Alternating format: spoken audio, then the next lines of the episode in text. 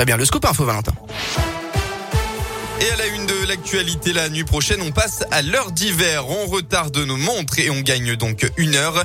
Et si cette heure, vous la donniez à une association en geste de solidarité, c'est l'opération Heure solidaire pilotée par l'association lyonnaise Habitat et Humanisme. Une soixantaine de missions de bénévolat sont proposées. Christophe Perrin est le président d'Habitat et Humanisme Rhône. Alors en fait, ce qu'on peut leur proposer, c'est beaucoup de choses. On peut leur proposer de venir participer à l'animation d'une de nos escales solidaires pendant une heure, participer à divers ateliers euh, qu'on organise sur l'apprentissage du français, sur euh, le bricolage, sur des ateliers de prendre soin. Enfin, il y a tout un tas d'activités qu'on déploie, si vous voulez, pour accompagner les publics euh, qu'on loge dans nos appartements.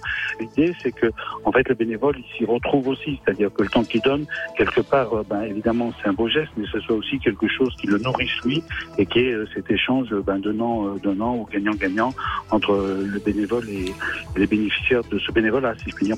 Et grâce à cette association, on peut donc donner une heure de son temps ou l'équivalent de ce qu'on gagne en une heure ou un don. Plus d'infos sur radioscope.com. Un grave accident hier soir, peu après 21h. Ça s'est passé sur l'Assise dans le sens Lyon-Marseille, à hauteur de la commune de Dracé, dans le Rhône, à la frontière de l'Ain. Un poids lourd serait rentré en collision avec deux voitures. Un bilan lourd, un mort, deux blessés graves et six blessés légers. On ne connaît pour l'instant les circonstances de l'accident.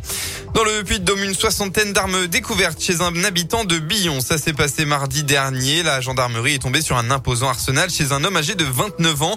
On y retrouve une dizaine de fusils, 26 grenades, des revolvers, une mitrailleuse accompagnée d'une quinzaine de caisses de munitions. Le suspect avait été identifié par les gendarmes comme potentiellement dangereux, souffrant de schizophrénie. Son état étant incompatible avec la garde à vue, il a été conduit dans une unité psychiatrique où il se trouvait encore hier d'après la montagne. On reste dans le Puy-de-Dôme. L'opérateur Orange a été condamné à 50 000 euros d'amende pour travail dissimulé dans un arrêt de la cour d'appel de Rion.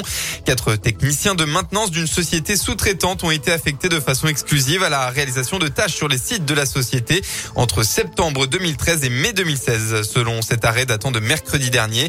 L'unité d'intervention Auvergne Orange à Clermont-Ferrand dans laquelle travaillaient les quatre hommes a fait sciemment le choix de ne pas engager directement de nouveaux salariés et de disposer sciemment une nouvelle fois de sous-traitant à son service, précise l'arrêt. Une procédure est par ailleurs en cours devant le Conseil des prud'hommes.